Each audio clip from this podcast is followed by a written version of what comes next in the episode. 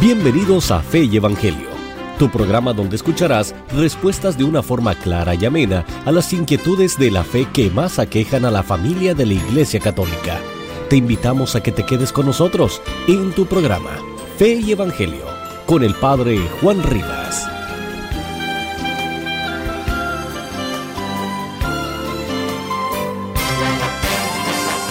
En el nombre del Padre, del Hijo del Espíritu Santo. Amén. ¿Qué tal, queridos amigos? Un gran saludo para reflexionar en un artículo que trae Roy Scheumann en la página 32 de su libro La salvación viene de los judíos. Ahí dice, para poder entender la reacción de los judíos de la época a la inclinación de los gentiles, a la inclusión de los gentiles en la iglesia primitiva, debemos primero considerar lo que distinguía el judaísmo de las religiones gentiles en esos momentos.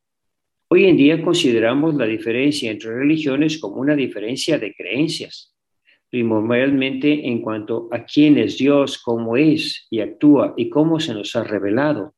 La creencia que uno acepta determina la religión a la cual se pertenece. En tiempos del Antiguo Testamento, la diferencia era de carácter entre religiones era de un carácter diferente. Está tratando de explicar por qué los judíos eran tan reacios a ser, por así decir, lo que hoy se dice ecuménicos, a aceptar a otras personas.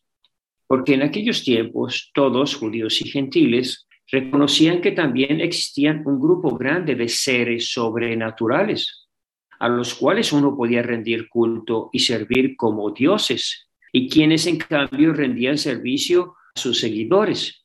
La religión de cada uno se definía por la selección individual de un dios o dioses a servir. Hoy existe la tendencia a pensar que los dioses paganos eran quimeras de una imaginación supersticiosa. Hasta creemos que los judíos de la antigüedad creían lo mismo y que la revelación de Jehová, como el único Dios verdadero, fue simplemente en contraste con dichas falsas supersticiones. Sin embargo, eso no es el caso. O sea, está tratando de explicar cómo ahora ah, pues creemos que todas las religiones son iguales y no nos da ah, miedo mezclarnos con otras religiones y por qué a los judíos uh, sí les tenían mucho miedo de que los gentiles entraran al judaísmo, porque ellos no adoraban a un Dios, sino a, a los demonios, que es lo que va a explicar. Por eso no puede haber un verdadero ecumenismo, porque solo hay un solo Dios verdadero y los demás les dan culto a demonios. Eso es lo que sigue explicando Roy Scheumann en la página 33. Los dioses que los paganos veneraban ciertamente existieron y cumplieron el papel de dioses para sus seguidores, no eran fantasías. Es decir, a cambio de adoración, reverencia y sacrificios, los demonios les pagaban a estos sus servicios, porque no eran Dios en el sentido de seres no creados, creadores de todo lo que existe, simplemente espíritus, ángeles caídos, conocidos como diablos o demonios. El Salmo 96.5 así lo expresa, pues los dioses de los gentiles son demonios, mas el Señor es quien hizo los cielos. Los paganos pensaban que no existía otra cosa que estos dioses potenciales y que el Jehová de los judíos no era más que un espíritu particular que los judíos reverenciaban tal como Baal, Astarte y otros espíritus que los paganos veneraban y los cuales les brindaban apoyo a sus necesidades de protección, de control sobre la naturaleza, de victoria en las guerras y otras. Es decir, los paganos creían que Yahvé era también un demonio o un, dios, un diosito que les hacía sus servicios a los judíos, el dios de Israel, igual que, que, que los dioses de los paganos.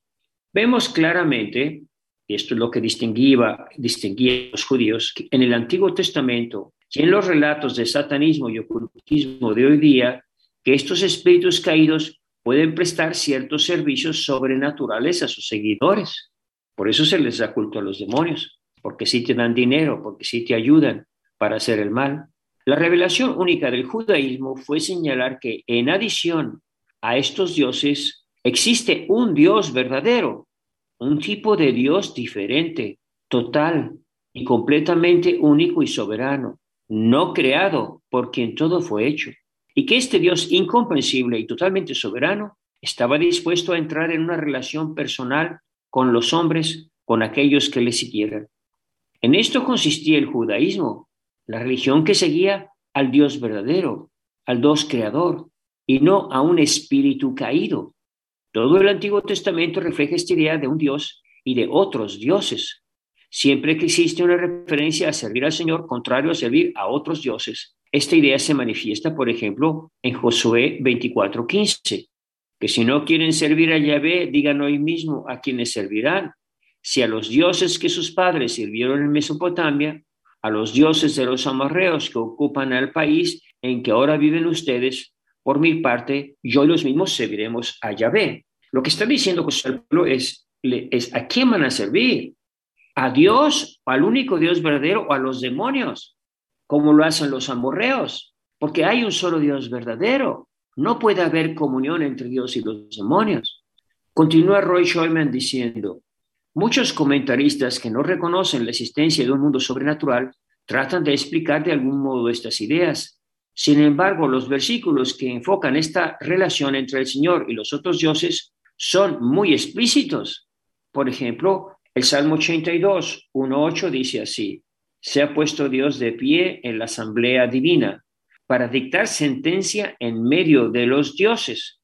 Ustedes serán todos hijos del Altísimo, pero ahora como hombres morirán y como seres de carne caerán. Oh Dios, ponte de pie juzga la tierra, pues tú dominas todas las naciones. Salmo 95.3. Pues el Señor es un Dios grande, un rey grande por encima de todos los dioses. Estos dioses no son dioses y son, son demonios que se creen dioses y que los otros, las otras tribus, las otras religiones adoran, porque si hay un solo Dios verdadero, debe solo haber una sola religión verdadera, la revelada por Dios y las demás están fundadas por los demonios, para dar culto a los demonios. Esto ya no lo entiende nadie actualmente. En el siguiente pasaje, continúa Roy Schoeman diciendo, página 34, vemos claramente que cuando el pueblo judío fue infiel y ofreció sacrificios a los dioses de los paganos, de hecho, le ofreció sacrificios a demonios. Por ejemplo, Deuteronomio 32, 16 y 17. Despertaron su celo con dioses ajenos lo irritaron con sus ídolos. Ofrecieron sacrificios no a Dios, sino a demonios, a dioses que no eran suyos. ¿Entienden ustedes por qué entonces no puede haber comunión de religiones y la Iglesia Católica no se puede unir a las demás religiones? Porque no adoran a Dios, adoran a los demonios. Baruch dice, por ejemplo, 4, 6, 8, fuiste vendido a las naciones pero no para tu destrucción. Por haber provocado la cólera de Dios, fuiste entregado a tus enemigos, porque irritaste a tu Creador ofreciendo sacrificio a los demonios y no a Dios. Olvidaste al Dios eterno que te crió. Llenaste de tristeza también a Jerusalén tu nodriza. Así pues, continúa nuestro autor, la palabra hebrea aquí traducida con demonios es shadim. Shadim, esta palabra tiene las mismas raíces consonantes que una palabra que significa destrucción, violencia, estragos, devastación, porque esto es lo que hacen los demonios. Son agentes de destrucción y devastación de tu hogar, de tus hijos, de tu país, de la iglesia. Y a estos es lo que los paganos entonces ya, de los paganos entonces y los de ahora sirven como dioses estén o no conscientes de que lo hacen. Dios por eso ordenó a los judíos destruir a todos los paganos en las tierras que ellos conquistaran. ¿Para que judíos demonios? Nada de ecumenismo, no señor, no ecumenismo. Destruyanlos a todos, porque ellos adoran a demonios y va a haber una contaminación espiritual. Y cuando los judíos desobedecieron, dice Roy, los resultados fueron desastrosos. El Salmo 106, 34 recuenta, no acabaron con los pueblos que el Señor les había ordenado cuando entraron a la tierra prometida, como Dios les había ordenado. No acabaron con los pueblos que el Señor les había ordenado. Se mezclaron con los paganos, es decir, se volvieron ecuménicos y aprendieron sus modos de comportarse, porque claro, el que controla lobos anda, a aullar se enseña. Sirvieron a los ídolos, que fue una trampa para ellos. Sacrificaron sus hijos y sus hijas a los demonios, lo que es exactamente el aborto, sacrificio a los demonios. Derramaron la sangre inocente, la violencia. ¿Ven? Matan a los hijos y se desata la violencia. La sangre de sus hijos y de sus hijas, sacrificados a los ídolos de Caná y al país, y el país quedó manchado de sangre. Se mancharon con esas acciones, se prostituyeron con tales prácticas. La cólera del Señor se encendió contra su pueblo y tuvo horror de su propia gente. Los entregó en manos de los paganos y los que los odiaban los dominaron. Ven entonces, ya entienden ustedes quién es, quiénes son esos dioses de los brasileños, de los afroamericanos, la Pachamama. Todos son demonios. Por eso no puede haber comunión con los demonios. Cuando los judíos dejaron de eliminar a los paganos, terminaron sirviendo a los demonios de los paganos como dioses. Esta fue la razón de la separación intensa sancionada por el judaísmo entre los judíos y los gentiles, por la impureza y la contaminación espiritual asociada con estos últimos. Entonces, fíjense, esto es lo que está pasando, por ejemplo, aquí en México. Cuando se le da culto a la Santa Muerte y la permitimos, nos estamos contaminando espiritualmente y se desata el aborto y la violencia. Continúa nuestro autor. Repito, esta fue la razón de la separación intensa sancionada por el judaísmo, por la cual los judíos se separaron de los gentiles, por la impureza y la contaminación espiritual asociada con estos últimos y por las implicaciones catastróficas de las uniones entre los judíos y los gentiles en cualquier contexto, sobre todo en el culto. Lo que podía aparentar ser una fobia extrema de los judíos no era una falta peculiar de ellos, sino algo impuesto por Dios para permitirles llevar a cabo la misión para la cual habían sido elegidos. No te contamines con los demonios, no te contamines con otras religiones, pero al permitir nosotros esas otras religiones, eh, sobre todo el culto como nosotros tenemos en México a la Santa Muerte, pues nos estamos contaminando de violencia, de abortos, de crímenes contra los niños. Nosotros tenemos la culpa por andar siendo ecuménicos con esas religiones que siguen a los, a los dioses falsos, es decir, a los demonios. Esto es lo que Dios quería decir cuando se proclamaba con frecuencia como un Dios celoso, porque claro, le niegas al Dios que te ama y que murió por ti en la cruz y se lo das a los demonios, lo que no le quieres dar a Jesús. No vas a misa, no comulgas, no lo adoras. Y en cambio, a Satanás iban a, a ofrecerle sacrificios y adorarlo y a la Santa Muerte. No vayas tras dioses extraños, tras los dioses de los pueblos que te rodean, porque Yahvé tu Dios que está en medio de ti es un Dios celoso. No sea que estalle el furor de Yahvé tu Dios y te haga desaparecer de la superficie de la tierra. Ser el seguidor de un Dios es invitar a ese Dios a entrar en el alma humana. Estás dejando que la muerte, la santa muerte, entre en tu alma. Que ese demonio de la Pachamama entre en tu alma. Sería completamente, continúa nuestro autor, repugnante a la pureza de Dios el tener que cohabitar en un alma con la suciedad de un demonio, de un Dios pagano, de un destructor que te va a destruir a ti y a toda tu familia y a tu hijo. Y por ende, los celos de Dios, claro, el celo de Dios es porque sus hijos se están autodestruyendo, como cuando una madre ve que su hijo se destruye por la droga. Pues eso, eso no lo puede tolerar.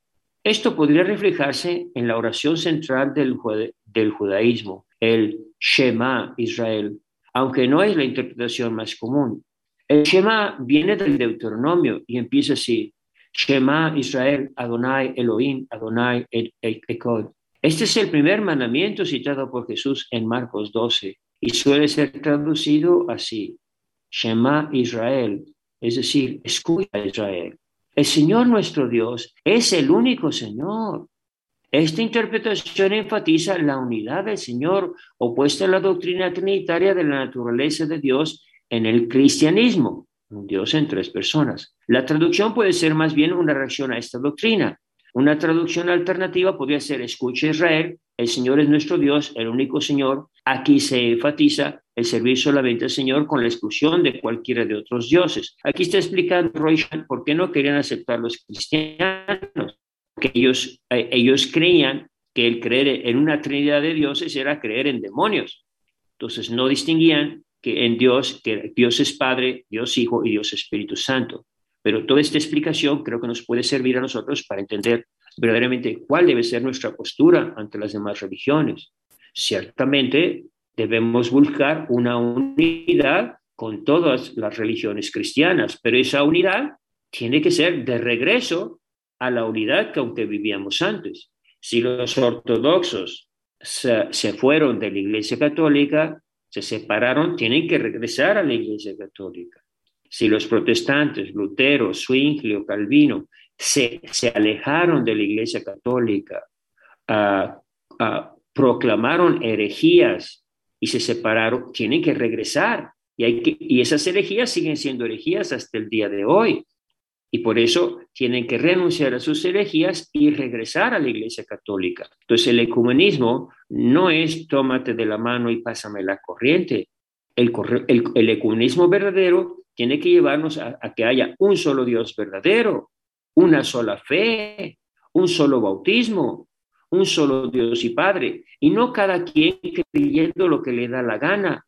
Esa iglesia universal que ahora quieren crear, donde cada quien cree es una iglesia de demonios, es una iglesia falsa, porque la iglesia universal ya existe, es la católica, es la verdadera iglesia universal. Y el que quiera ser universal, que se una a la iglesia católica. Entonces, queridos hermanos, hasta aquí mi comentario de este libro de Roy Scheumann, La salvación viene de los judíos. Que Dios te bendiga. Muchas gracias por sintonizar esta edición de tu programa, Fe y Evangelio, con el Padre Juan Rivas. Escúchalo en vivo de lunes a viernes a la 1.30 de la tarde, hora de Los Ángeles, con repetición a las 7.30 de la noche.